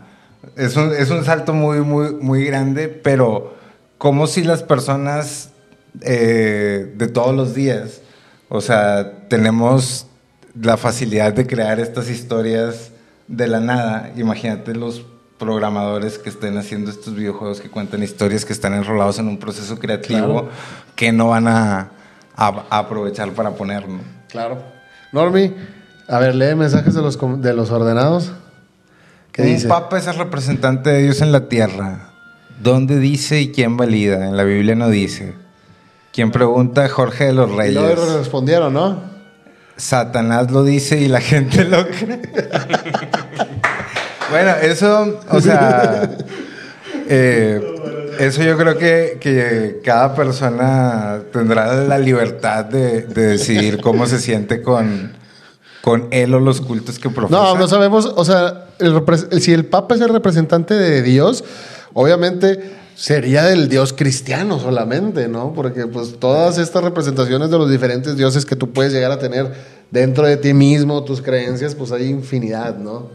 Pero Es, eh, es como tú dices, cada Pues, quien tiene pues esa el, el papá, el papá de ahorita es un papá muy polémico con los mismos cristianos. O sea, ha estado haciendo varias iniciativas y también se ahí hay varias varios temas que están Pues mira, dice, en la- dice Santiago Herrera, a Benedicto lo renunciaron.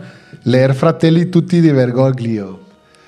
¿Sí? Sí, sí. Pero de lo que hablábamos en el, el capítulo pasado, sabemos que a Benedicto lo, lo renunciaron, lo obligaron. Está también esta película de Netflix, creo que es película de, de los, los papas. papas, que también ahí te va diciendo por qué se tuvo que sí, ir. Es- Dice, Al final es una lucha de poder, ¿no?